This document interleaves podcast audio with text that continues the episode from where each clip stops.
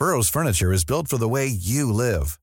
From ensuring easy assembly and disassembly to honoring highly requested new colors for their award-winning seating, they always have their customers in mind. Their modular seating is made out of durable materials to last and grow with you. And with Burrow, you always get fast, free shipping. Get up to 60% off during Burrow's Memorial Day sale at burrow.com slash ACAST. That's burrow.com slash ACAST. burrow.com slash ACAST. Thank you.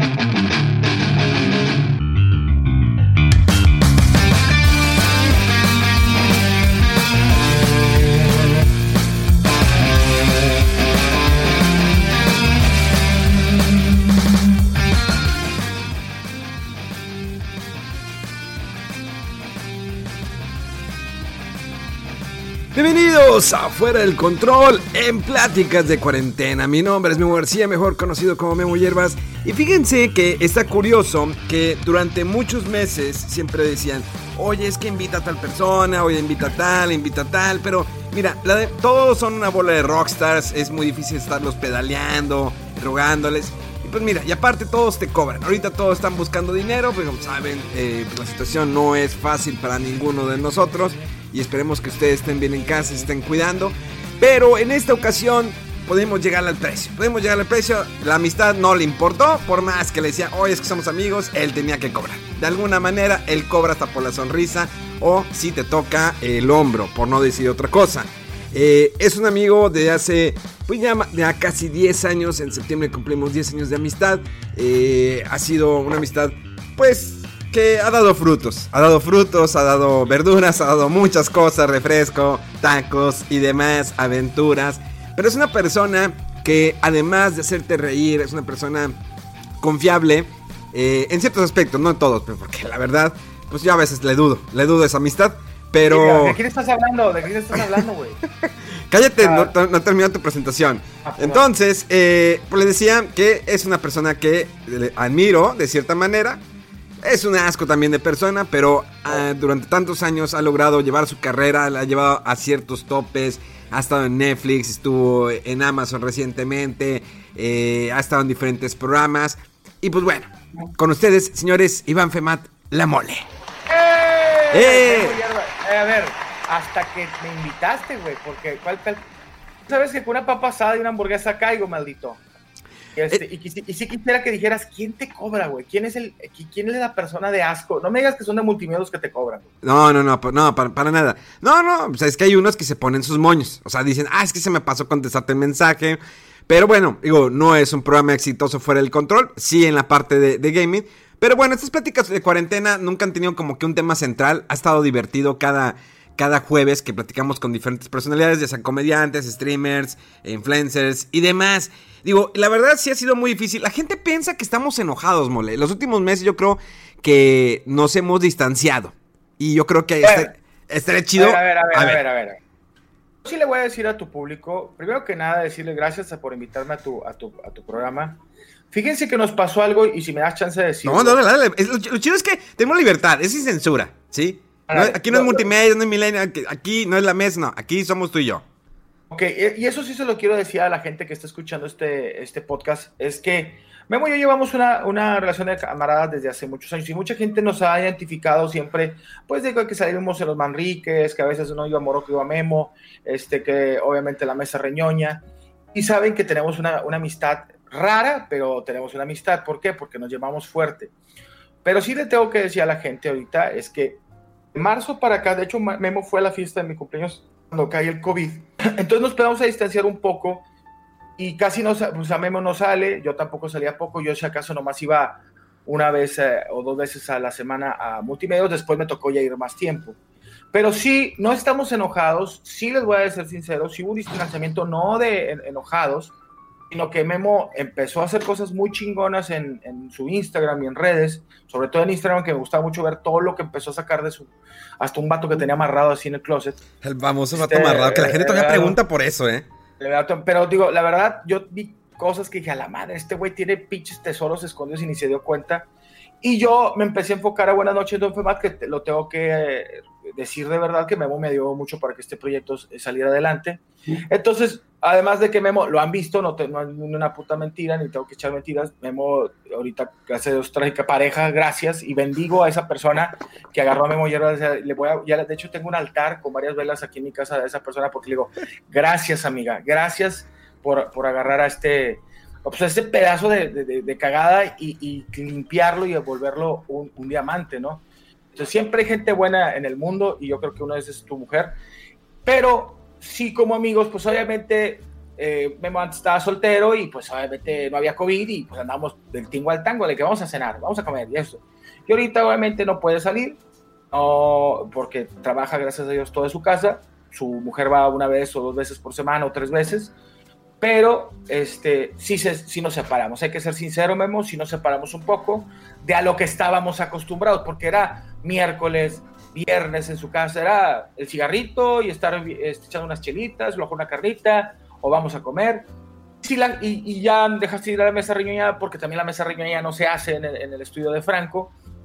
Este, ya se hace conectado, creo que sí saliste en uno o dos, pero sí nos distanciamos. Así que pero no hubo ruptura de, amistad, eso también tienes que tú, este, decirlo, o sea, no, o sea, a lo mejor te habían, oye, güey, no me has hablado, güey, ¿por qué? ¿Qué, qué, qué traes? Memo es muy directo, para la gente que está escuchando este podcast, Memo es directo, saben que te dice las cosas chile, te dice, no me gusta esto y esto y esto y esto, obviamente yo te soy directo y te digo, tampoco me gusta esto, o también sé decir perdón. Yo creo que cuando tienes un buen amigo, y te lo considero a ti buen amigo, Memo, tienes que aprender a decir perdón. Yo soy muy ególatra también y tengo mucho orgullo y a veces cuando es una persona que me vale dos kilos de pilinga, no, no cedo. Pero cuando es una persona que sí me importa, digo, como Memo Hierbas, dices, ¿sabes qué? La cagué, güey, hice esto mal o no, no, no, no, no, no fue la, la forma. Pero para decirle al público, y yo sé que mucha gente te escucha. No, está bien. Mira, nos hemos enojado en estos casi 10 años de amistad, sí nos hemos molestado. Había veces que que la mole decía, no, ahorita, ahorita paso por ti, ah, está bueno, yo hacía mis movimientos, y me dejaba plantado, ni siquiera me avisaba. Y de repente ya había las historias, el vato está, pues, en, en un lugar de caché, eh, platicando con otras personas, y dice, ah, cabrón. Entonces no le hablaba el vato, y hasta que me decía, ¿qué tienes? Pues te pasaste de lanza. Me dejas, no, ya sabes cómo soy. Siempre su respuesta es, ya sabes cómo soy. Entonces ya me la sabía. Entonces le dejaba de hablar dos o tres días como vieja sentida, lo sé, como vieja sentida. Pero es que si no, no reacciona. Entonces, siempre nuestra amistad ha estado muy extraña. Que nos conocimos, creo que en las noches de fútbol, Gol de Oro, ese programa de Chavana. Chavana todavía no se muere, ¿verdad? No, ya salió del hospital. Cállate, cállate. Sí, no, es que, se me ha ido la onda, sí. Ahí nos conocimos, ahí conocí también a este, ¿cómo se llama este tipo moreno? Ah, Morocco, Morocco. no, le mando un abrazo al buen, al buen Morocco, después lo, invitamos. Eh, y ahí lo conocí y ahí empezamos a cotorrear. Y de repente yo me daba la vuelta a la estación de radio cuando estaba este tipo que pues que nadie quiere, ¿no? El que se roba teles y celulares. ¿Cómo se llama? ¿Cómo se llama? yo, no voy a decirlo. ¿Cómo se llama? Ah, este Chávez, ¿no? Alberto, Beto, algo así, no sé. Bueno, me tiene bloqueado en Twitter, entonces la verdad, pues duda que... Y si se llega a enterar, pues a mí me, a mí me da igual, el señor me bloqueó. Yo no tengo ningún, nunca dije nada. Ya después de que me bloqueó ya, ya dije las cosas. Y ya después también Adrián Marcelo lo dijo en alguna ocasión. Entonces eh, me empezó a dar la vuelta a la estación de radio y luego sacamos lo de las medias, sacaron lo de las medias, cotorreamos. Y siempre andábamos allí. Y sí, y, de hecho llegamos a hacer un viaje juntos hace pues, ya unos cuantos años, ¿no? A Las Vegas, ¿te acuerdas? ¿O no? ¿Cómo le fuimos Fernando Guajardo? De hecho, nos fuimos tú y yo juntos. A ti fue el que te este, detuvieron, ¿no? En migración. Mira, cuenta, es que estuvo muy chistoso porque nos fuimos, fue Fernando Guajardo, que es de deportes. Eh, y sí, o sea, es de deportes y él se adelantó. Eh, y bueno, después de que se va Fernando Guajardo, eh, nos vamos Memo Hierbas y un servidor. Y pasa Memo, eh, la, la, garita, y a mí me detienen como unas que, no, una, hora, ¿no? Sí, fue una hora que estuve, me eché como tres cigarros, compré chocolate, fresco, casi comí ahí en el aeropuerto, pues lo habían detenido y dije, ¿qué pasó? Dije, yo sabía, yo, yo siempre sentía que la mole era sospechoso de algo, que algo lo perseguía. Y ahí estuviste, ¿no? Cerrado, porque había otro, existe otro Iván Femat, que es un narcotraficante o algo así, ¿no? Que me dijo un amigo que, que, que la, a ver, espérame, es que mis, ah, mis llaves y las de la casa. Oye, me dice un amigo, perdón, es que mi, señora se va dije, no, no, me voy a quedar sin llaves. Estábamos, eh, fíjate, estuvo bien culero ese pedo porque se va Memo, obviamente, pues yo no le decir, espérame. Y yo no tenía contacto, estaba en la garita ahí de Estados Unidos y me meten a un cuarto con varias gente y tuve la oportunidad de escribirle a Memo, ahí tenía el celular escondido y escribirle, y me dijo, no, estoy aquí afuera echando un cigarro. Después con un amigo que trabaja en el Border Patrol ahí o en la frontera me dice que hay un güey, no sé si ya lo, ya, lo, ya no me han dicho nada, pero eh, había un vato que se apellidaba Femat, eh, que era terrorista, güey. Es tu primo, ¿no? El, el, el, Femat, hay un Femat también, ¿no? Estás pendejo, güey, no digas, pues por eso no me deja pasar, güey. Pero era terrorista y que el vato era barbón y traía tatuajes, entonces obviamente tenían que checar ahí, yo, veían que yo no, no, tenía ningún pedo y ya me dejaban ir. Pero sí estuvo, pero la verdad estuvo muy chingón porque les cuento ahí, ahí que me complemente Memo. Terminamos, Memo y yo, echamos cigarro ya de que, bueno, ya estoy afuera, tomamos un, un bus y nos fuimos, nos quedamos en un pinche guero hotel en el, eh, pero súper barato, que era el... Circus Circus. Circus Circus, güey, en el, en el lado, pues es de los últimos hoteles del lado nuevo de Las Vegas, ya pegado al lado viejo. Estaba bien guero, o sea, tú entras al César Palace, al Mirage, así, y está Versace, y está Gucci, y entras al Circus Circus y hay un Oxxo, un Dunkin' Donuts, un Jack and Ryan, o sea, este, así huele a, a, a gente... Güey, la alfombra, güey, tenía manchas la alfombra, el cuarto. Y habíamos comprado una habitación doble con camas matrimoniales, creo que sí, ¿no? Y, y este estaba en otra o estábamos todos en la misma. No, Juan estaba en una y a mí me tocó dormir contigo siempre. Voy a dormir juntos, este, y que y, y, me dio mucha risa porque les cuento esta historia. El primer día o el día y medio estábamos que nos llevaba a la verga de calor, este, no enfriaba el clima y le digo, o el aire acondicionado, y le digo, mamá, güey, andaba bien truzas, este pinche mamá tomó unas fotos en truza. Y le digo yo a Memo, güey, está de la verga, el pinche aire acondicionado no enfría. Y pues es en Las Vegas, por que estábamos, fuimos en temporada de calor. Memo le habla a, a la recepción y llega un pinche maestrín acá, Mexa, abre una pinche, una jaula que estaba ahí al lado de donde dormía Memo ¿Te acuerdas que nomás le movió una mamada, güey? Sí, güey. El, el, primer día era que estaba ah. sudando, güey. O sea, cabrón. O sea, era que abren la ventana, no, las ventanas están cerradas. ¿Por qué? Porque la gente que se avienta o se, se mata o se, ¿sí? Sí, sí está muy cabrón. Pero fíjense que el primer día que llegamos fue que bien chingones. No, sí, va a ser nuestro Hanover, como la película. Llegamos, comimos un chingo, eh, pisteamos y luego nos fuimos al viejo, a Las Vegas viejo. ¿Qué? ¿El viejo Vegas? ¿Viejo Vegas? Sí, viejo Vegas. ¿Qué? Y ahí estábamos cheleando, entramos a un lugar, este güey llegó con un billete de 20 dólares, dije, lo, lo todo, todo el negro, gana el rojo, ok, ya me voy. Y luego había una banda, pisteando bien cabrón, o sea, nosotros nos sentíamos como si tuviéramos 15 años. Y luego de allí nos fuimos otra vez al restaurante que habíamos cenado, habíamos comido anteriormente. Y ahí fue que comiste, no sé, creo que una chuleta y luego una malteada. Seguimos pisteando. Ah, y luego andabas aventando botellas a la gente. Sí, güey. Sí, sí, es que estuvo bien, estuvo bien heavy porque, como dice Memo, nos fuimos a, a, a agarrar el cotorreo. Eh, este Fer Guajardo creo que no pisteaba, carnal. Ah, no, no. Sí, no, sí, no, Fer ya, ya, no, ya, no, pisteaba. Ya sali, no, el se, se, entregó al budismo. No sé qué, pero no sé si no pisteaba o si sí tomó, porque sí hay una foto donde estamos los tres con cerveza.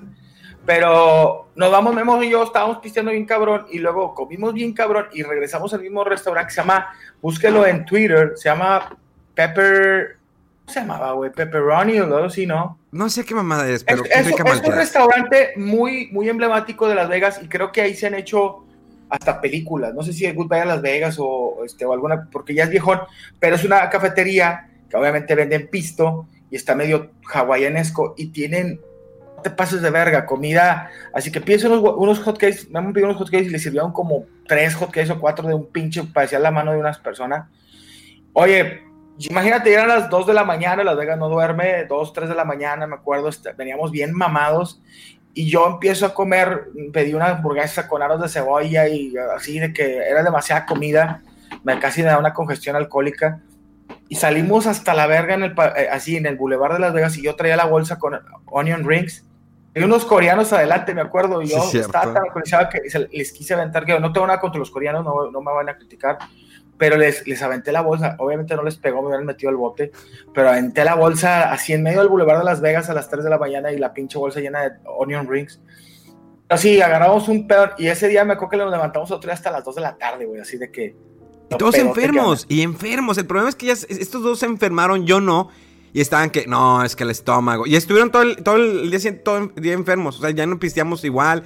Y luego él se metió a un, concierto de Billions o no me acuerdo de quién. Ah, no, era de, de Pitbull. Dijo, no, pues, voy a ver a Pitbull. Y nos dejó morir el vato. O sea, nos fuimos de que Fer, Fer, pues no, casi estaba también enfermo. Y yo de que, güey, yo quiero pistear. O sea, no.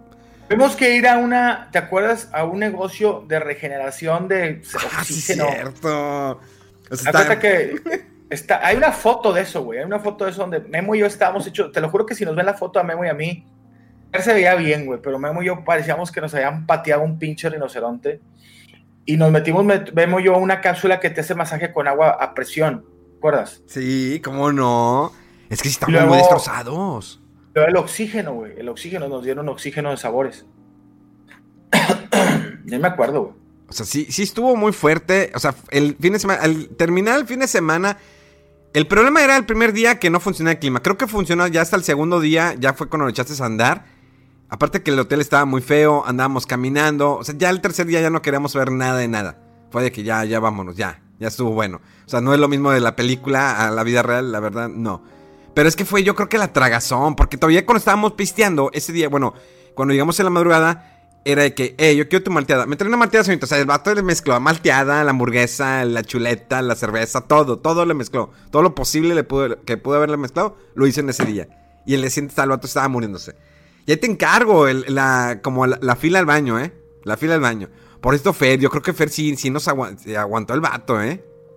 Sí, porque estaba la miada, la cagada, todo lo que da. Y luego nos volvimos a ir al, Yo cumplí años allá, cabrón. Sí, ya, ya cumplí años. Pero ya fue como que, como cócteles. O sea que, no, pues una cervecita, porque el estómago lo traigo. Fer, ese fue y sí le cargó la chingada. Eso es el vato dijo, no, yo ya no, yo ya no, ya aquí muere. Sí, sí, le seguimos, nos fuimos otra vez al. Es que fuimos, Emo, Fer y yo, al Vegas Viejo y había un grupo de rock. Sí. Y, y este, al lado del grupo de rock había una barra gigante con viejas y era, no sé si era el día del irlandés, te daban la cerveza color verde. Exacto. Ah, pues yo me metí un table, había un table ahí. Y pues todos. yo no quería decir, pero bueno, pues sí. Eh, entramos, Memo, eh, Fer y yo al table y, luego una chava, aquí es un baile, son 50 dólares. Y yo, no, aquí me quedo. De repente Fer y yo estábamos platicando y yo le digo, ¿y Memo? Ya no volvimos a ver a Memo. Estaba, con una, digo, su novia, eso ya pasó, si no está escuchando, pero estaba con una colombiana y me dijo, solamente me dijo que eran como 70, 80 dólares. Le digo, pendejo, güey. Pues, vale, la pena, vale la pena. Digo, no es como en México que, bueno, ahí te la puedes tirar, ¿no? Allá no, pues nomás te baila y puedes tocar algo. Pero estoy chido, valió la pena. Además estaba borracho, la verdad es como que pues, no, no estaba midiendo el dinero. Estás de, she's by cherry pie. Y me, me voy levantando dinero que no traía, güey. No mames, güey. El rato de que, no, no voy a gastar y de repente me quito 80, me quito 80 dólares y dije, a la verga, güey. Y que, no me querías prestar 10 a mí, güey. Pero tú no eres la venezolana, me decía. Ve, y luego, estamos con los billetes de dólar y luego tomé fotos y luego nos regañaron que no podemos tomar fotos. Y luego de repente, Fer, hay foto de Fer que está el vato en una esquina con una morra. Y el vato no lo quiere conocer. Sí, pues ya tengo. Está como que en infrarrojo, porque se ve toda roja la foto. Pero ahí está el vato sorriado. Pero es que Fer, ¿te fijas cómo, cómo viaja Fer? Fer viaja con una pequeña mochila, con dos camisas, el mismo pantalón y una, pequeña loción. Es como viaja Fer. Es que sí le sabe, güey. Fer sí ha viajado por todo el mundo, conoce toda Europa. Y sí le sabe, güey. O sea, no necesitas más, o sea, no necesitas traer tanta, tanto desmadre este, yo creo que Fer, Furcada y pues tú también, digo, son de los que, que conozco que son viajeros y entre menos mierda traigas y ahí te lavas el calzón, le das tres vueltas, a lo mejor lo tiras y compras otro. Este, la ropa interior no es cara, entonces está chido. Yo digo, yo creo que es uno de los viajes que más he disfrutado. Después Memo nos invita a Fer y a mí a una convención de cómics que estuvo muy buena y que grabamos en unas, unas cápsulas. No sé si salían esas cápsulas. Sí, pues creo que las, creo que las sacaron en Acábatelo, que entrevistaste al de los dudes de Hazard. Ah, a este, este, el que era güero, este, no me acuerdo el nombre del actor. Y luego fuimos con el de Highlander. El de Highlander, Highlander eh, también estuvo. Ah, el de Beverly, el de Beverly Hill 210 que sale en Sharknado. Negro, que se llama. Ah. Era, era, era Scott, ¿no? O Dylan, no, Dylan era otro. Eh, eh, Dylan era... Es que me acuerdo, me da mucha risa porque estábamos Memo y yo, y lo veo al vato. Yo fui fanático de Beverly Hills One I Go to One Me dice este güey, ah, mira el actor de Sharknado. Le dije, ¿cuál Sharknado, pendejo? Este güey es Steve, güey, de, de, de Beverly Hills, bueno, estuvo bueno. Se llama Ian Sieren. Era, Steven era en, en, la serie, pero el nombre del actor es Ian Sieren, Sieren, sí. Tú tienes esas fotos, puto, deberías de pasarme para subirlas a Instagram. Está bien, la voy a buscar, ahí las debo tener. No sé, es como no me arranco con mis, enojos, borro todo lo que tengo con tuyo, pero sí las debo tener. Y porque me acuerdo que tú me tomaste una foto con él, que hasta el vato quitó el, cartelón de que cobraba 50 dólares por foto. es que ese vato de repente agarró la popularidad bien cañón con las películas de Sharknado. Malísimas películas, pero es el único de todos que de repente agarró un chingo popularidad. Popularidad, sí. O sea, se levantó bien cabrón. Hicieron de culto. Pues es cine de culto, cine serie B, cine chafosa, pero pues sacaron cinco de Sharknado. Cinco, meta la verga, güey. No he visto ni una yo. Es que el fenómeno de Sharknado estuvo muy cabrón porque es las redes sociales. O sea, conocí la película que la salió en eh, Sci-Fi, que es un canal que normalmente digo, tiene su serie de televisión, películas, pero tiene una parte de series B, películas de bajo presupuesto, y sacaron Sharknado y de repente fue tendencia nacional en Estados Unidos y luego se fue tendencia mundial. Sacaron una segunda parte, tercera parte y, ibas, y era el hitazo, o sea, y incluso en la Comic Con de San Diego ya era de que iba a venir, eh, venía nuevo estreno de Sharknado y la gente se empezaba a emocionar y había por todas partes Sharknado, Sharknado. Y es una película mala, digo, ¿cuántas películas malas hemos visto? Digo, por ejemplo, está la de Christine, ¿no te acuerdas ese, el carro asesino? Sí, está Christine, está Sharknado, está Ruben, la... La, llanta, asesina, muy buena película. Yo la tengo, carnal, en DVD, no la he visto, güey. Neta. yo, nomás, sabía que la llanta tenía poderes como telepáticos y hacía que se te tronara la cabeza, ¿no? Exactamente, es que era, Ruben, la, la llanta asesina, es muy buena esa película, tienen que verla. Estás, güey, Bebo, porque dices que está buena, güey, no mames. Es, que es buena, eh, pero, pero, es que es una película así de B. Es como, ¿no te, ¿no te acuerdas una de Kevin Bacon que eran unos gusanos que salen a la tierra? Ah, bueno, esa sí estaba buena. Que era Terror Bajo Tierra, creo que así se llamaba la, Terror Bajo Tierra, que después sacaron varias como remakes, pero ese de Kevin Bacon estuvo chingón, güey. Era, digo, más noventero, ochentera y, y no era tanto de tecnología y salían unos pinches gusanos que eran como extraterrestres, güey. Está bien raro. Y el vato dice que se arrepiente de haber hecho esa película. O sea, Kevin Bacon dice, me arrepiento de haber hecho esa película. Estaba buena, ¿eh? Estaba muy buena. Digo, ah, es que las de Kevin Bacon son buenas. ¿Cómo se van a traer que era también bailando? Footloose.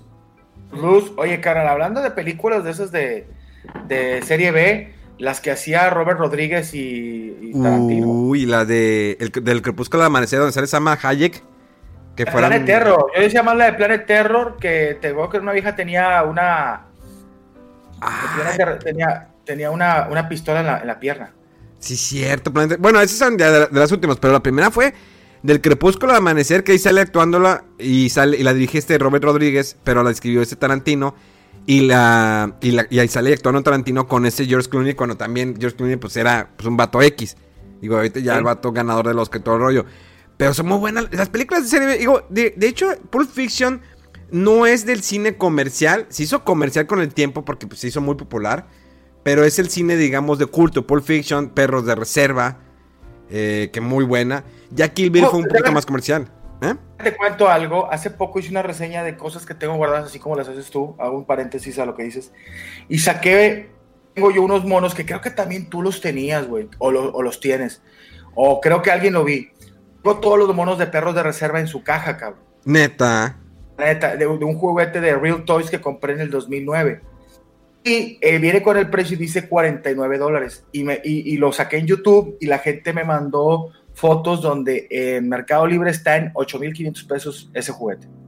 Es que siempre las figuras, bueno, son juguetes, pero hay que decirle de la manera correcta, que son figuras de colección. Las figuras de colección llegan a aumentar muy cañones como los famosos Funcos. Los Funcos, yo llegué, eh, un Funko que me costó 10, eh, dólares de Pantro o de Leono, vendí los dos. Cada uno lo vendí en 8 mil pesos.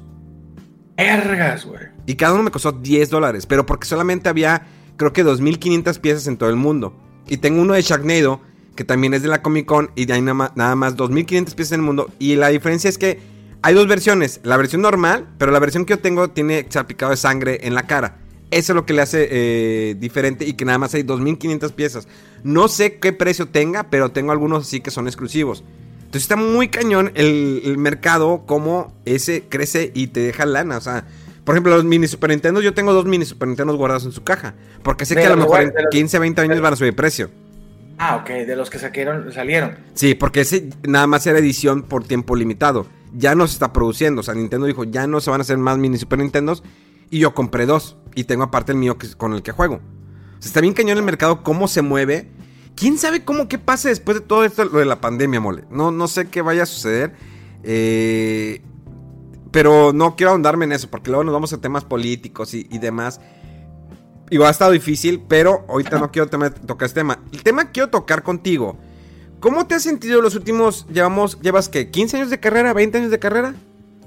Sí, digamos, empecé, digamos que en el 2000, pero para mí empecé como en el 2000, ya bien, entrando en Dinner y trabajando y, y que me esté pagando como en el 2004 yo digo que ya llevo unos, sí, voy para unos 16 años de carrera. 16 años de carrera. ¿Cómo te veías cuando entraste? ¿Qué, qué, esperabas? ¿Siempre ser con, eh, locutor de radio o estar en el canal de 99? ¿Qué ¿Buscabas algo más? Radio. De hecho, yo sí era muy fan de Iván González. Eh, cuando estaba él de locutor que hacía bromas, eh, la gente, que digo, obviamente tu podcast lo escuchan en varias partes, pero la gente de Monterrey era un locutor eh, los son de Monterrey, les, les, que era un locutor que estaba en una estación donde estoy ahorita, con mi compadre Morocco, y él eh, hacía bromas. Entonces, eh, cuando entré yo, yo era más inclinado por la tele, o sea, a mí me gustaba más la televisión, quería salir a la tele a cuadro. Sí, la, la cosquita del ser famoso, este, de que te vean, pues aquí a nivel regional. Y se fueron dando las situaciones de que yo entré a radio primero. Primero entré siendo cablevisión con Dinary Nine, pero luego de ahí me pegaron a radio. Y, este, y la tele se, me dificultó mucho. De hecho, yo te conocí en la tele, pero a mí se me dificultó mucho. La, iba a entrar primero con Banzini y en aquel entonces que estaba mucho la torre, no porque no me quisiera, o a lo mejor igual no, pero como tú eres de ojete también, de, como dices, no, soy el prototipo de, un, un güey para estar en televisión. O sea, en esos tiempos pues siempre era el vato, el galancillo, o el guarillo, o el blanco, el nórdico. Este, pero batallé, güey, eh. No te voy a decir nombres, pero batallé y hubo productores que me, no me querían y ahorita me quieren un chingo. Pero digo, la, gente cambia. Este, y te soy sincero, yo te agradezco bastante a ti, digo, eres cabrón conmigo, eres muy buen amigo, pero sí me has echado mucho la mano en ese aspecto, ahí en una palmadita tienes buenos, buenas ideas. Pero lo dije alguna vez en, en Instagram, después de 18 años, carnal, de salir de la carrera de comunicación, valió cada maldito año, cada maldita hora y minuto que esperar para tener mi programa de televisión. Y ahorita, gracias a Dios, Buenas noches, Don Febar es un programa que está en, tanto en YouTube, el canal de multimedios, como en teleabierta. Obvio, estoy peleando cosas para que en un futuro se baje de horario, este, se abra en otras plataformas. O sea, por ejemplo, pues sé que no se ve en ciertas ciudades todavía, creo que después se, se vaya a ver. Pero el chiste es que ya se avanzó bastante y, y está chingón. Y ahorita estoy muy feliz en ese aspecto porque yo creo que era una de las palomitas que le quería poner a mi carrera. Ha sido difícil, o sea, ¿qué tan difícil fue antes de que fuera el boom? O sea, antes de que entraras a la mesa reñoña, eh, era difícil estar ahí en televisión, sentirte que estabas atrás. O sea, porque estuviste en un programa, digo, con Poncho y Nigris, que en paz descanse. Ah, no, todavía no se muere, ¿verdad? No, no, para nada. Bueno, eh, estaba, que era, ¿cómo se llama ese programa, Pitero? PGB. Ándale, ese PGB. O sea, y siempre eras el secundario. Siempre la mole era el secundario. Digo, obvio que no tenías tanto show. O sea, tenías las presentaciones en el. En el no, en el Das Beer House, que es un restaurante. House. Todavía existe. Ya murió, ya murió, ese sí ya murió. Ya murió, ¿verdad? De plano. Entonces, siempre eras el, secundario. ¿Te gustaba ser siempre el secundario? Obvio no, obvio no, pero mira, tú tienes que ser y lo has, y lo has vivido igual que yo. Digo, digo, a ti te, te has haciendo tus propios programas. Pero alguna vez también te tocó estar como yo, o sea, estar, no ser el principal. Y, la gente, pues obviamente de todo hay, o sea, a mí, a mí me tocó que entras a la tele y lo que haya. Sí, me acuerdo que yo cuando, así, las primeras en tele abierta era con Chavana, yo era el Mojamón, un personaje en aquel entonces había salido el Papirri, Hi, I'm Daniel, founder of Pretty Litter. Did you know cats tend to hide symptoms of sickness and pain? I learned this the hard way after losing my cat, Gingy. So I created Pretty Litter, a health monitoring litter that helps detect early signs of illness by changing colors, saving you money and potentially your cat's life. Pretty Litter is veterinarian developed, and it's the easiest way to keep tabs on your fur baby's health right at home. Go to prettylitter.com and use code ACAST for 20% off your first order and a free cat toy. Terms and conditions apply. See site for details. Y entré yo, pero era una pinche pedazo de, de, de, de, cagada ahí parada, o sea, se los digo sinceramente, o sea, no me hacían caso, güey, no, porque yo, pues no me llevaba con Chavana, no tenía tanta experiencia, es, obviamente hacía radio, pero era más cohibido, este, eh, para la tele, digo, no, para hacer cosas no. Después empecé a hacer cosas, ¿te acuerdas que eh, hicieron la serie de MTV Gol? Éramos Morocco y yo como que los extras de los extras. Sí. Entró a... ¿Dónde estuve haciendo? Ah, pues entró a las noches del fútbol cuando te conozco, pero era los sábados antes de los partidos de fútbol. Exacto. Íbamos Morocco, íbamos Morocco y yo, pero salíamos los sábados. Este, Chavana se portaba chido, siempre se portó chido Chavana con nosotros, con Morocco y conmigo. Y después jalo con lo de PGB. En PGB, aquí a nivel local, me ayudó mucho porque, quieras o no, digo, mucha gente critica de Nigris, pero sí me dio, me dio cuerda. Aquí empecé, tuve mi primera hija, empecé a generar este shows, es, eh, agarrar un poquito de más dinero de lo que yo generaba en radio. Este, y estuvo, estuvo, o sea, no me quejo, estuvo, estuvo chido. Este, pero, pues obviamente, como dices tú, él el secundario, el, el principal era Poncho de Nigris. Entonces, cuando se acaba PGB, yo dije, ya me quedé sin jale. Y a producción dicen, que, eh, ahí está la mole, ahí está Emma Huevo, y no me acuerdo quién más estábamos ahí que eh, vagando. Y Raúl, que sí se lo agradezco, eso siempre ya Mario, dice, pues tráete la mole. Eh, me jalan para allá como meserito. Yo sabía, obviamente, llevo ocho años en Acabatero que no iba a ser yo el principal, mientras esté Mario Besares, que es una eminencia, un, un, señor que tiene mucha trayectoria. Pero este, te puedo decir de camaradas, y a lo mejor te lo he dicho ahí en la, en la peda, sí hubo un tiempo en que sentí que no iba a pasar nada, güey. o sea, me hablas de ahorita de unos cuatro años para atrás, sentí que dije, a lo mejor iba a pasar lo que va a pasar ahorita con acabo que se va a terminar y me iba a quedar sin jale, este, y, y ya, o sea, yo decía, ¿qué va a pasar, güey? Gracias a Dios, digo, las cosas se van uniendo, una cosa sí, soy sincero, con la mesa reñoña, Franco, eh, dio exposición más para, para el sur y para el centro de la República en cuestión de YouTube. En cuestión de tele, en tele no, digo, porque son dos, tipos de público muy diferente, pero en YouTube, pues empecé a ver que se incrementaban mis redes en YouTube y eso, y dije, a la madre, este güey trae otro mercado, güey, que, que, muy fuerte, que, que, que consume. Y se me empezaron a abrir ciertas cosas también, uno lo tiene, o sea, siempre lo he dicho y te lo digo aquí en tu podcast, Mucha gente cree, no, es que Franco te va a ayudar y te vas a tener un chingo de jale. Y no es cierto. O sea, Franco te da la proyección, como la tele te da la proyección, pero si tú no luchas y, y peleas por tener otra cosa, gente, aunque sean los 6 millones de seguidores de, de, de, Franco en YouTube, si no les caes bien, no te van a seguir. ¿Por qué los 6 seguidores no siguen a Checo Mejorado, a mí, a Cristian? Porque empiezas a agarrar un, un mercado como tú. Cuando llegaste, hubo gente que no le caías bien, pero agarraste el mercado de otra gente que dice, oye, a mí me cae con madre Memo. Como hay gente que no le cae bien la mole. Ay, sí, la mole, la verdad. Pero hay gente que sí, ahí están los molebots. Entonces, este, aproveché eso y se empezaban a venir más cosas. Ahorita yo creo que, este, no, no puedo decir que he llegado a mi top ni nada, ni me siento la mera verga ni nada, pero creo que ha llegado un reconocimiento, ya me conocen un poquito más en la Ciudad de México, en Guadalajara, en ciertas otras cosas, he hecho giras y está chingón, güey. O sea, creo que ahí vamos haciendo paso a paso muchas cosas y te van abriendo ciertas puertas con otras personas. Digo, y tú lo has visto. ¿En alguna parte de tu vida has tenido miedo en tu vida artística? De que sí, digas, sí. tengo miedo a hacer esto. Tengo miedo de que la vaya a regar. Tengo miedo de que no salga como quiera. Sí, sí, sí, siempre lo he tenido, carnal, y tú lo sabes. Digo, yo creo que la entrevista que me estás haciendo, con, te lo agradezco.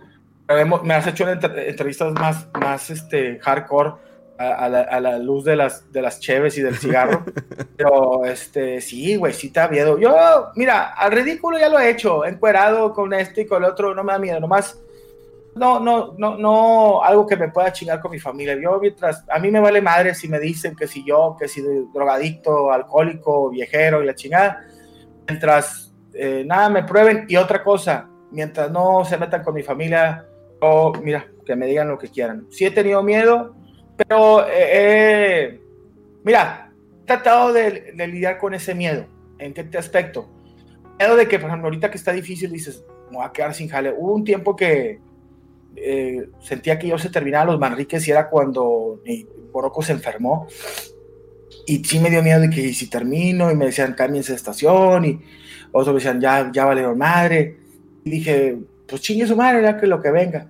Entró Morocco otra vez, se, se volvió a rehabilitar y, agarramos jale. Este, y luego después decir, antes de, de Morocco que perder el jale, así que, porque estamos acostumbrados, yo que llevo años en la empresa, este, vivir de la empresa, ya cuando empecé a generar mis propias cosas por, mi, por fuera, dije, mira, algún día me van a correr, o si algún día me tengo que salir, no tengas miedo, güey, pues el miedo va a hacer que te pongas a jalar, culero, y a hacer otras cosas por fuera para mantener a tu familia. Entonces yo creo que ahorita estoy haciendo una, ahorita con el COVID, haciendo eh, ese balance, porque la empresa me está dando algo, pero no es lo que yo percibía tanto por fuera y ya no lo tengo, entonces tengo que ponerme a chambear, ¿no? O sea, sí, en estos meses fue que, ay, cabrón, ¿cómo le voy a hacer? O sea, ¿cómo, si tengo ciertos gastos fijos al mes, ¿cómo le voy a hacer? O sea, ¿cómo puedo resolver eso? O sea, ¿no tuviste alguna noche o algo así que lloraste de coraje, que chingados, o sea, tenía planeado esto y por todo lo de la pandemia me apagó todos estos proyectos? No, llorar más no. sí lloro, pero ya a, las muchas. O sea, pero sí. Hace. Me dio frustración, güey. Me acuerdo que estaba un día en mi casa solo echándome una cheve. Sí me dio una tipo de frustración de que dije, no mames, güey. Hoy, este año tenía esto, esto y esto y esto y esto y todo se fue a la mierda por esta pinche pandemia. pero dije, bueno, está bien mi familia. Digo, ya ahorita muchos ahorros que tenía guardados que había hecho durante el año pasado se me han ido terminando gracias a Dios, pues, o sea, no soy súper católico de ir a la iglesia, sí creo en Dios porque debo de creer en algo porque no puede ser que de repente digas tú, ay, güey, ya va a ser de fin de mes y necesito tanta cantidad de dinero y se me hace que no voy a, la voy a librar.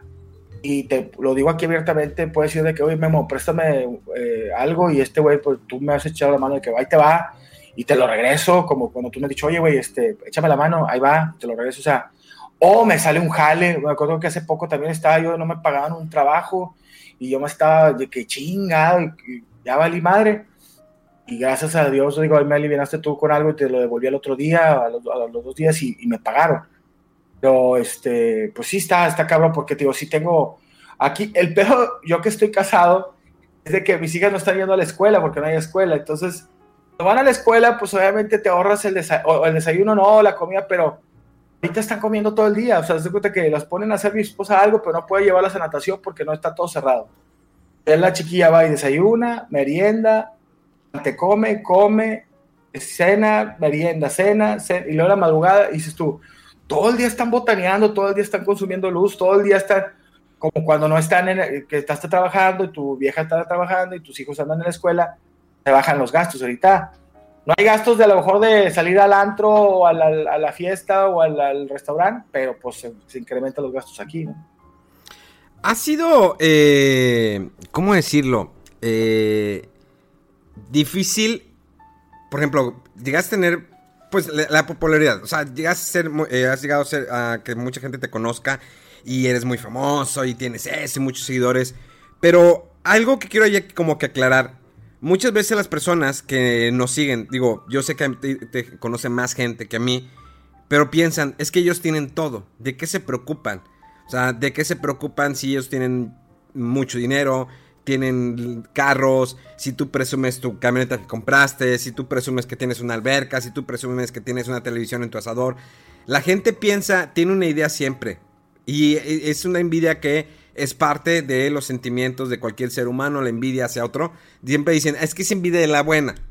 Creo yo que eh, decir como que envidia de la buena está, extraño, pero sí se puede dar. ¿Crees tú que eh, cómo te puedes escribir tú como persona? ¿Realmente eres así de, de sangrón, de crecido? Hay gente que te ha llegado a molestar y que dices, ya, ya, güey, ya, ven, te tomo la foto y, y te cagan el palo. Mira, algo que, yo creo que tú y yo hemos descubierto, nunca le vas a dar gusto a nadie. Voy a comentar algo que ha pasado. Ahorita me patrocina, llevo un año con una, un año y medio con una empresa que, que me patrocina de tenis.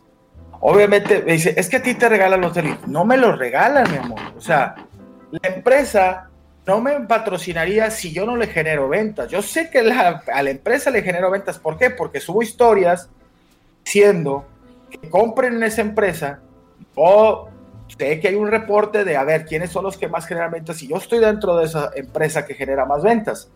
Claro que si yo no le generara ventas a esa empresa, simplemente le valdría un kilo de verga mi, mi presencia, digo con todo respeto. Pero es cierto, yo lo haría lo mismo si tuviera una empresa. Entonces muestro los tenis, hago una carrita asada. A final de cuentas somos influencers tú y yo, no somos cualquier persona común y no que seamos la mamada. Influencers en el premio que influenciamos a la gente. De que hago una carrita asada, le digo a la gente, pues así soy yo, me gusta, digo, traigo los pinches triglicéridos a casa a la verga, me gusta hacer carne asada, me gusta escuchar música norteña, tomarme mis cervezas. Creo que hay millones de cabrones igual que yo, pero a lo mejor tienen menos seguidores que yo. Igual como tú, que videojuegos, a lo mejor mucha gente dice, ay, pinche Memo, mamón, de que tiene, to tiene toda la consola y tiene pinches consolas carísimas, porque yo no tengo PlayStation 4 y por eso no digo, pinche Memo, tiene PlayStation 4, no, pues no, güey. Y tú tienes hasta PlayStation cerrados, güey. Entonces, nunca le vas a dar gusto a la gente. Hace poco empecé a hacer una campaña que a mí me nació, porque yo dije, a ver, güey, si yo me grabo agarrando el pedo y comiendo carne y en la alberca del rancho, que no es mío, que es una quinta que renta eh, mis papás, o sea, que mis papás tienen que, lo, la lograron hacer durante 30 años y de eso viven, de rentarla, dije, ¿por qué no puedo hacer un, un video de, de Instagram donde yo ayudo a una persona? Empecé que a un viejito, un niño darle 100, 200 pesos, a bendecirlo, y en vez de gastarme esos 200 pesos en un 6, se los voy a dar, y me voy a comprar un 6 como quiera, me vale verga pero les voy a regalar esos 200 pesos. Que no, no creas que me sobra el dinero. Yo, decía, despréndete de algo. Estoy haciendo una limpia de tenis, tengo tenis usados que están en muy buen estado, pues los voy a regalar a mejor a mi hermano, a, a algún güey que, que, los ocupe, un chavo que vale. Pero la gente vale se mona, Memo. O sea, a mí me tocó vatos de que, ¿para qué, ¿para qué lo grabas? Quédatelo tú. Porque le dije, pues no soy tú, cabrón, quédatelo tú. Tú tienes 19 seguidores, güey. Quédatelo tú. O sea, si lo enseñas, no se va, nadie se va a dar cuenta, güey. Yo tengo 700 mil personas. O sea, tú quieres dar el ejemplo. Tú me estás diciendo que tú quieres dar el ejemplo. Digo, yo lo he hecho, jamás lo he posteado. O sea, yo he ah, hecho con personales de cosas. Pero no lo hago. No lo hago porque evitar eso, porque siempre ve la gente. Pero es un bonito ejemplo, es un bonito ejemplo que tú estás haciendo, es algo que, que pusiste en práctica y lo vi. Es que lo, te lo digo que es, si puedo subir historias, como tú me lo dijiste ahorita, agarrando el pedo en la fiesta, y, y, la gente te lo aplaude, ¿por qué no puedo subir una historia ayudando a una persona? O sea, ¿por qué se ofenden? Porque ayudar ofende o como que es prohibido, y como, eh, güey, no te grabes ayudando, güey, pinche mamón. O sea, yo no, yo no espero que, que la gente diga, ah, la mole ayudó, hay que ayudarlo. No, güey, o sea, me nace a la verga, pues es mi Instagram. Es como, había un vato que, oye, sube historias de cuando los ladrones los matan. Güey, no deberías de subir historias de, o sea, si hay güeyes que suben a un vato puteándose, si hay güeyes que suben peleas callejeras, ¿por qué no puedo subir una historia de un vato? Oye, compadre, el otro día fui con mi hija y le dije, ¿cuántos tacos quieres? Me dice mi hija, cinco. Y dije, bueno, dame cinco para ella, cinco para mí y dame dos, otras dos órdenes para mi esposa y dame una más. Y le dije mi hija, esta orden se la vamos a regalar a alguien que no tenga que comer. Vimos a un señor abajo de un puente, estaba lloviendo y le digo yo a mi hija, oye, yo estoy en una camioneta con clima, vamos a llegar a la casa, vas a comerte unos taquitos súper ricos y te vas a acostar. Y este señor está lloviendo y está abajo de un puente, se lo está dando la chingada. Digo, a lo mejor no le puedo comprar una casa ni le puedo decir, este señor lo voy a llevar a la casa del, del padre Juanjo, la chingada, no sé. De perdido, vamos a hacer el, el, el, bien de ese día de, compadre, si no traes nada en la panza, aquí te regalo yo unos tacos. El señor se sacó de onda y lo ha hecho con niños y con... A mí me, pues tengo hijos, Memo, y me mueven mucho los niños, o sea, de que no, los niños deberían de estar jugando, no estar pidiendo dinero. Entonces, digo, yo lo estoy haciendo, lo voy a seguir haciendo. Digo, gracias a Dios hay más gente que, que le... Y yo no quiero hacer una asociación, o no quiero, sino quiero que la misma gente también de repente haga una obra buena. O sea, si andas en la calle, sonrías al güey que hace el balabar o, o porque a veces andamos todos cagados. Ahorita con el COVID hay más pinches divorcios, peleas de, de familia, porque todos estamos estresados, güey. Todos estamos de que qué va a pasar y con incertidumbre. He perdido que hay un pinche foco de felicidad al, fondo de todo este mierdero, ¿no? ¿Crees que las redes sociales se han vuelto muy tóxicas? O sea, eh, vamos a ver, vamos a ver algo muy, interesante. El nuevo modelo de negocio, eh, nuevo modelo de negocio que se ha dado en los últimos años son las redes sociales. Obvio que es algo que ni tú ni yo esperábamos. O sea, nosotros cuando iniciamos, en bueno, yo cuando inicié en televisión hace 10 años, pues sí tenías un Twitter, pero cuando te ibas a imaginar que te iban a pagar publicidad, que las compañías y las empresas, marcas, lo quieras, te iban a pagar porque tú anuncies su producto, hables su producto de manera orgánica, eh, no, mira, Eddie, que te regale esto y cuántos seguidores y que te dé un código. Y todo, hecho, todo eso ha sido para, para, buen, para un beneficio de los famosos influencers, digo, yo nunca me he considerado una persona como que influencer. Probablemente a lo mejor tú tienes más presencia de marca. Yo he sido una persona común. Yo tú lo sabes que durante mucho tiempo yo estaba peleado con el hecho de anunciar marcas en mis redes sociales. Siempre soy una persona de que cuido que no digo ni una mala palabra ni en Twitter, ni en Facebook, ni en Instagram, ni en mis historias. Yo cuido mucho mi lenguaje porque pues obvio que sé que me siguen de repente padres de familia, pequeños que me preguntan por juegos, cómics o caricaturas. Entonces, obvio que con el tiempo sabiendo, bueno, ahorita ya han llegado marcas, tengo marcas que anuncio en, mis redes sociales, pero es como si yo fuera un, un, canal de televisión, llegan y quieren invertir. Entonces, es algo que nosotros, al menos, yo no esperaba, hace 10 años no me lo imaginaba, ni me pasaba por la mente porque todavía no existía el Instagram. Y decías, ay, güey, ahora me, me, pagan por anunciar estas marcas. Y la gente le molesta, ah, es que estás anunciando. Cuando no ven el panorama de que, bueno, es que una influencia es alguien que está influenciando una idea. No es que te influencie una idea, yo no quiero decirlo eso. Yo te estoy mencionando algo, algo que te beneficia. Yo normalmente cuando tomo una marca, digo, a ver, ¿qué es la marca? Ok, sí la voy a anunciar. O sea, por ejemplo, tengo algo que anuncié hace poco de unos, un seguro que pagas 40 pesos y te aseguran esas 50 mil pesos, cosas que tú tengas en tu casa, un PlayStation, tu computadora, tu celular. Y dices, yo lo vi y dije, no mames, yo lo quiero contratar. Sí te lo anuncio, me agrada la idea. Hay muchos que anuncian por anunciar. Hay gente que se le, no voy a decir nombres, pero son gente que conocemos, que se agarran todas sus historias de puro anuncio. Ok, y, el código Rappi, el código Rappi, y pon mi código Rappi y, y pone su foto de gordibuena. Ah, perdón. Este entonces, eso se da mucho. Pero todo eso ha tenido de cierta manera un... Y aquí voy a esta parte que es... Las redes sociales se han vuelto de repente tóxicas, sobre todo en Twitter. Porque en Twitter es más abierto el, el ataque hacia la figura pública, hacia la persona. O sea, se ha vuelto muy fuerte. Recientemente pasó en un juego que se llama The Last of Us Parte 2. Donde... fuerte no, a mucha gente no le gustó el, final, no le gustó que, si mataran un personaje. Estaba muy enojada la gente. Llegaron a amenazar de muerte tanto al creador, al director, al escritor del juego, también a la persona que hizo el doblaje, de la persona que, le, que está doblando el personaje que todo el mundo lo odiaba. Es que eres es transexual. No, es una chava que tiene músculos. O sea, ahí decías, Oye, ¿cómo puedes ponerte en tu cabeza que la chava es una transexual? Es una chava que quiso ser múscula, músculo y que la persona que, de donde sacaron esa imagen, es una de las que tiene mejor eh, cuerpo a nivel mundial. Porque una mujer puede tener músculos, puede ser físico-culturista. Ah, lo que te decía que en el Last of, Last of Us yo veo mucho en Facebook eh, partes del juego. Pero, ¿qué fue lo que pasó? Porque ya no me enteré bien en eso. ¿Qué, pedo hubo? Lo que pasa es que el juego, la primera parte que salió hace algunos años eh, en PlayStation 3 y luego le hicieron remaster en Play 4, contaba la historia tipo como Walking Dead, ¿no? Que empieza con zombies, pero pues una chavita tenía una cura. Eh, bueno, en su, organismo, en su cuerpo, era, ella era la cura. Y al final del juego, de, esta primera parte, pues decide el, el, el, Joe, eh, decide rescatarla y matar este, al doctor que la estaba operando. Viene unas, y después sacaron como un contenido descargable donde muestran que esa niña, pues es lesbiana, se besa con otra chava. Saludos a Fercha. Eh, luego de ahí, eh, sacan esta segunda parte. En esta segunda parte, la historia es como Walking Dead, que ya se va más por el drama que la cuestión de los entes, los zombies o el enemigo principal.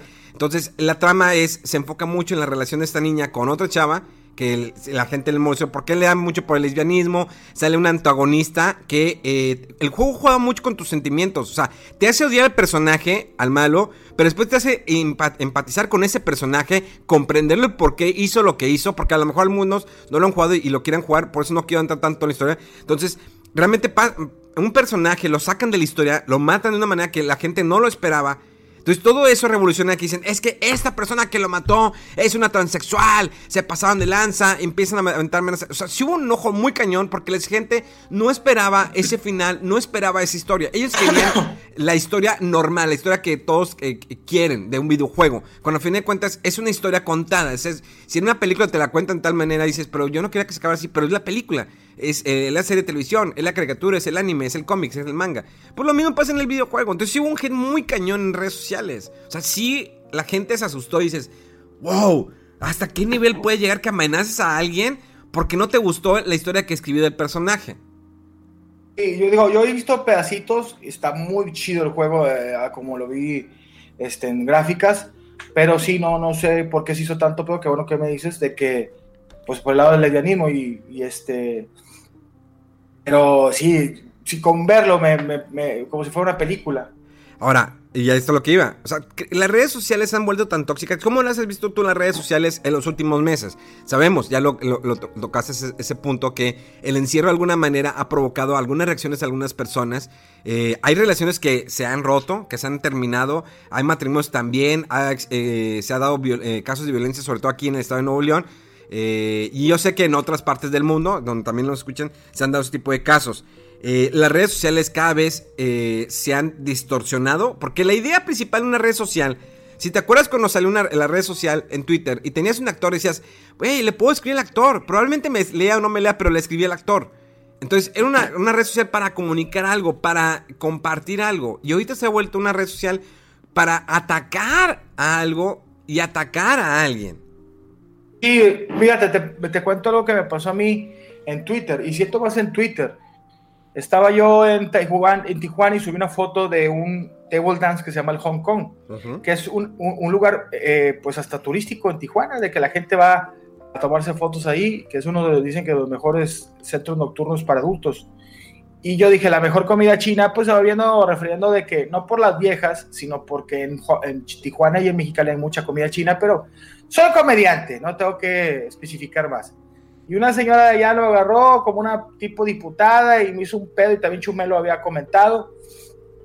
Y le digo, yo no mames, güey, o sea, le digo, por, somos comediantes, o sea, yo tengo hijas también. Y hubo teboleras del Hong Kong que decían, oye, yo jalo ahí y a mí nunca me han obligado a hacer nada que no quiero y gano un chingo de lana.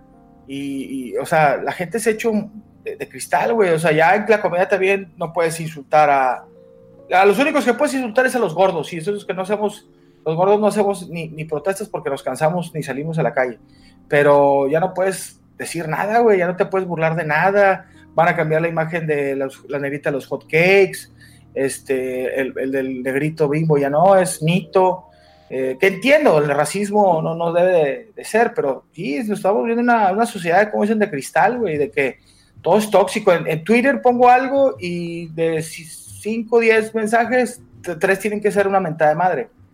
Este, está, está muy cabrón, ¿eh? O sea, nada les cuadra, güey, a la gente. Yo creo que también por estar encerrado, mucha gente se ha estresado y, las redes sociales son su forma de, aventar su frustración, güey. Y, el primero que te ven es a ti y te, tiran y te revientan, ¿no? ¿Crees que la comedia, tú, te acuerdas de la comedia, no sé, de hace 20, 30 años en televisión, en cine? Por ejemplo, Monty Python, ¿te acuerdas de ese, eh, los comentarios que salen allí? O sea, comediantes como Eddie Murphy, eh, Steve Martin, entre muchos que puedo estarte mencionando. La comedia va a regresar. Es que un comediante escribió, lo vi, no recuerdo el nombre, lo escribió hace un par de semanas. Dijo, vamos a regresar, o sea, vamos, vamos a estar como antes. O sea, antes la comedia era que podía ser racista, decir un, chiste sobre negro, sobre moreno, sobre el chino y todo. Y ahorita ya todo eso, todo eso les afecta. O sea, ya no puedes expresarte de la manera como antes, porque antes no le afectaba. Y hay personas que dicen, es que estaba mal, esa comedia estaba mal. ¿Por qué? Te estás riendo. Es que te estás riendo de burlándote de una persona afroamericana, una persona asiática, una persona que tiene rasgos indígenas. O sea, ¿crees que realmente entonces tenga que venir ese cambio en la comedia también? Porque a lo mejor todos se pueden reír, pero va a haber uno que va a decir, no, yo no me quiero reír porque tú estás y eso está mal. O sea, tienes que hablar seriamente eh, blanco, o sea, que tus chistes sean blancos. Y, o sea, no, está de la verdad porque, mira, es que no es lo mismo que tú en la calle le digas, pinche marrano un vato, pinche negro, o sea, en la calle, sin una justificación.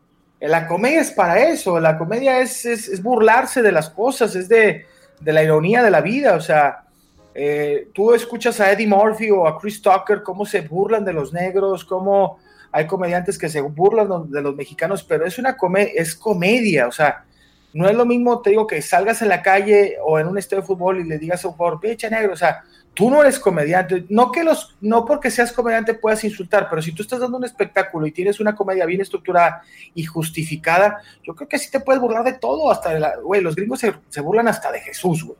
Pero fíjate lo que va a pasar con los pieles rojas, eh, los pieles rojas de Washington. Van a tener que cambiar el logo. O sea, fíjate qué nivel llegó. Y lo de la negrita de los hotcakes, pues es que si uno se pone a leer, pónganse a leer la historia, ella era una, señora que, pues, era una señora letrada, un ejemplo y todo. Y ya fue la imagen. Si ella quiso hacer la imagen, ella en un momento se sintió denigrada. Simplemente, pues, se puso ese vestuario. Y es la imagen de una marca que la van a cambiar. Ahora, los pieles rojas, eh, eh, los pieles rojas de Washington, digo, ¿what? ¿Por qué está bien chido? O sea, yo no tengo nada en contra de los indios. Al contrario, la, raza indígena o todos esos, digamos, eh, los indios es algo muy cañón. He visto películas que cómo explican todo lo que hacen pues sus rituales, rituales cuando se muere una persona, lo que hacen que el espíritu está muy chingón. O sea, al contrario, está haciendo algo, un homenaje muy chingón. Sin embargo, lo vas a quitar. ¿Y qué sigue después? O sea, realmente va a llegar un momento en que ya todo va a ser de cristal. Es la es, es una. Eh, yo había dicho eh, que es la generación de cristal. Alguien me, corrigió. Pues no lo veas como una generación de cristal. Yo creo que sí, porque no los puedes tocar. Porque se rompen y. ¡Eh! Espérate. Y no, es la gente que ahorita sufre porque a mí me desespera la gente que, que, se encabrona porque no piensan como ellos. Y está cabrón, o sea, digo, todos tenemos modos de pensar, puedes llegar a un acuerdo, pero pues yo tengo modos de pensar y hay gente que no piensa como yo y tampoco me voy a encabronar, o sea, dije, pues bueno, si el otro güey cree que esto es mejor para él y eso lo hace feliz, pues chido, no a huevo tiene que, que pensar igual que yo. Obvio, yo no voy a pensar como él, pero pues sí, solamente que es que a la gente que ahorita, las nuevas generaciones, a los niños, enseñarles a ser, pues digo, dadivosos, eh, tener compasión y escuchar también, o sea, eh, creo que también se ha faltado un poco respeto a, los mayores, a la gente de antes, ya, ya los, las nuevas generaciones dicen, yo ya soy verga, güey, sin serlo, güey. Entonces, a lo mejor ya estoy hablando como viejito, pero, pero es una realidad, o sea, que si la gente ahorita se molesta o se encabrona o hacen manifestaciones por el hecho de que no piensan igual a como ellos piensan. Pero bueno, yo puedo decir que los respeto. Este, tanto tengo muy buenos amigos gays, como tengo amigos morenos, este, como gordos, como todos chaparros. Sabemos convivir y, y ojalá que este pedo se termine pronto y sobre todo el, el COVID, porque sí, el, eh, creo que la humanidad está llegando a un, a un, momento muy, muy, aparte de la enfermedad, la enfermedad mental, güey. O sea, la gente sí, este, estarte pensando en cuidar de que no te enfermes y estarte cuidando de cómo salir adelante, el, ser humano genera demasiado estrés y eso hace que después o se, se, suiciden o, roben o no sé, o, simplemente ya no, no, haya esa mentalidad de decir por salir adelante que todo va a cambiar si no ves una salida o algo. ¿Crees que en algún momento, y para cerrar el tema de las redes sociales, algún momento las redes sociales te ha causado un problema en tu familia, tu esposa, tus hijas? Sí, sí, sí, sí, digo, sí, sí ha pasado de Bueno, fuera de las pendejadas que alguna vez a mí se me salió a decir en la mesa, pero fuera de eso, aparte, aparte. Sí, no, digo, sí, sí me ha pasado, nomás que mi esposa también con el tiempo se ha agarrado, como dicen, callo, y ya le vale madre, o sea, ya le vale madre, digo, mientras, digo, mientras no te manden la foto yo cogiéndome a la vieja, pues obviamente no creas o no te manden la foto yo haciendo esto, no, no creas. Pero sí, hay gente mala, hay gente mierda, hay gente que todos los días me insulta, hay gente que todos los días quieren que me vaya mal. Y hay gente que, que pero hace una balanza, güey. Yo a veces digo, a veces le pongo atención a cuatro comentarios ojetes y hay 100. Por eso estamos malos humanos. Dices, oye, como, como una vez un vato dice, oye, ¿por qué le contestas al, hate, güey? Contéstame a mí que te digo que está con madre tu jale. Y tiene razón. Ya los hate, mira, ni los bloqueo, los silencio, que se los lleve la verga. Y, y, yo a los que me apoyan, gracias hermano, no es de que todo el mundo te esté chupando, güey, pero pues hay gente que es buen pedo, de que, oye, que tengas un buen día, que te vaya muy bien. Ah, hay gente que hasta si no le gusta tu trabajo te dice, no me gusta tu jale, güey, pero veo que le echas muchas ganas. Gracias, güey.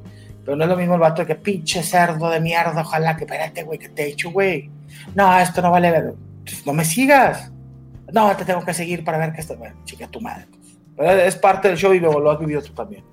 Eh, y ya casi para terminar, ¿eres, eres, ¿eres feliz? ¿Qué es para ti la felicidad, Mole? ¿Qué es para ti la felicidad? Estoy feliz. Ahorita no estoy en la plena felicidad porque hubiera querido hacer más cosas, pero el COVID no lo dete. Pero ahorita estoy feliz porque mi esposa está con salud, porque mis hijas tienen salud, porque creo que tengo a mis amigos este, bien, con salud. Y no habrá tanto trabajo, pero hay. Eh, estoy feliz por el programa de Buenas noches, Don Femat, que ahí va. Entonces, trato de ser positivo, te lo juro y te lo, se lo digo aquí en tu podcast.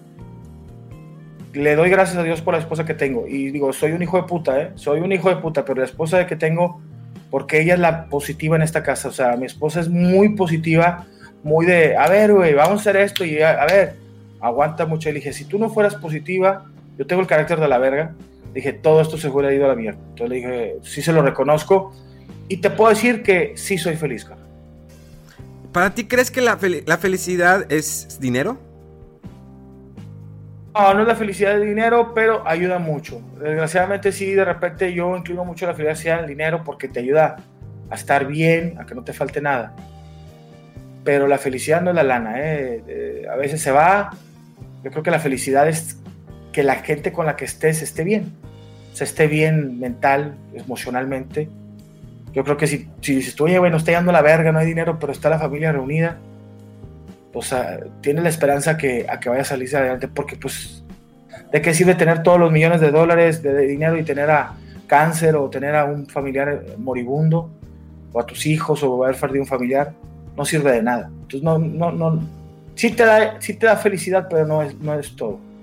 Si tuvieras la oportunidad, ¿sí? Eh, de describirte, y te la estoy dando, ¿sí? Eh, ¿Cómo te puedes describir?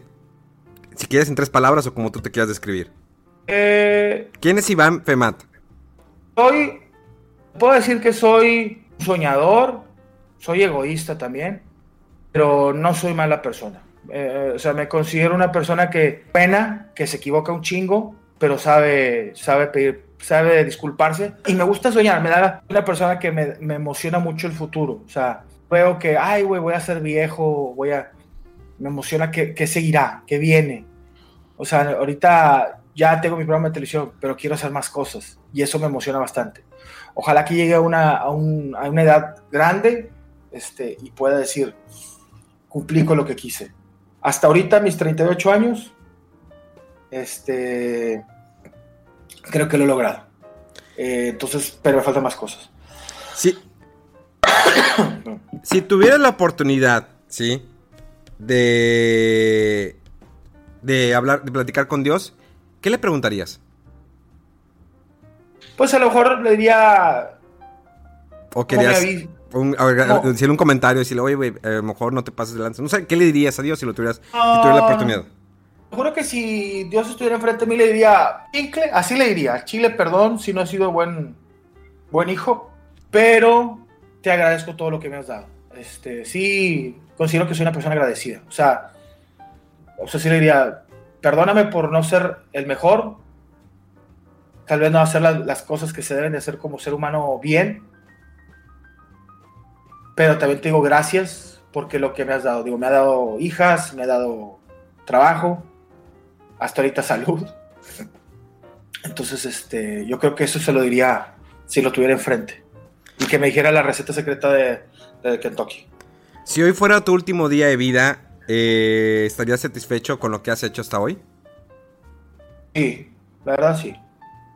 No, sí me quedaría con la, con la pilinga dentro de que hubiera querido hacer más cosas, pero hasta ahorita me siento pleno. O sea, he hecho muchas cosas que, que, que la verdad sí, o sea, estoy contento. Y sobre todo más por la familia, porque yo nunca me imaginé tener hijos. Entonces, ahorita que tengo tres, dices tú, chinga, con madre. Y tenía mucho miedo a, a, a tener una familia.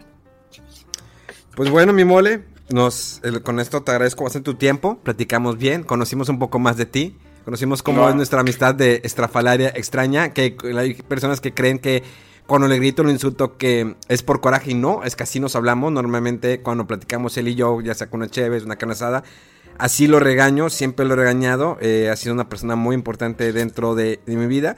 Sí hemos tenido a veces nuestras diferencias, sí nos hemos a veces distanciado, pero siempre llegamos al mismo punto que fue cuando nos conocimos y que de ahí nació esta amistad extraña a nuestra forma de ver de nosotros. Sí.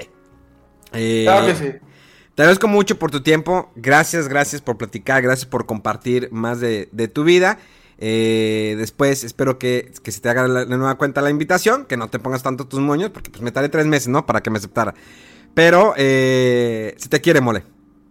Yo también te quiero, amigo, y chingón por tu podcast. Toda la gente ahí este, lo escuche. Y claro que sí, estaremos haciendo más cosas juntos, ¿eh?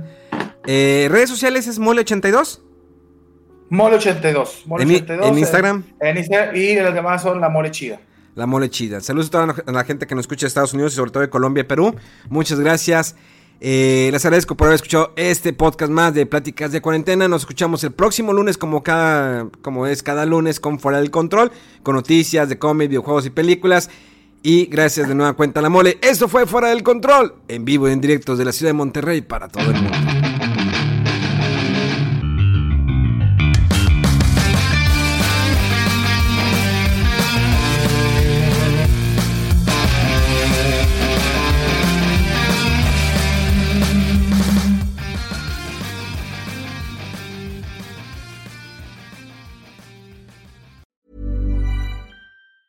Hi, I'm Daniel, founder of Pretty Litter. Did you know cats tend to hide symptoms of sickness and pain? I learned this the hard way after losing my cat, Gingy. So I created Pretty Litter, a health monitoring litter that helps detect early signs of illness by changing colors, saving you money and potentially your cat's life. Pretty Litter is veterinarian developed, and it's the easiest way to keep tabs on your fur baby's health right at home. Go to prettylitter.com and use code ACAST for 20% off your first order and a free cat toy. Terms and conditions apply. See site for details.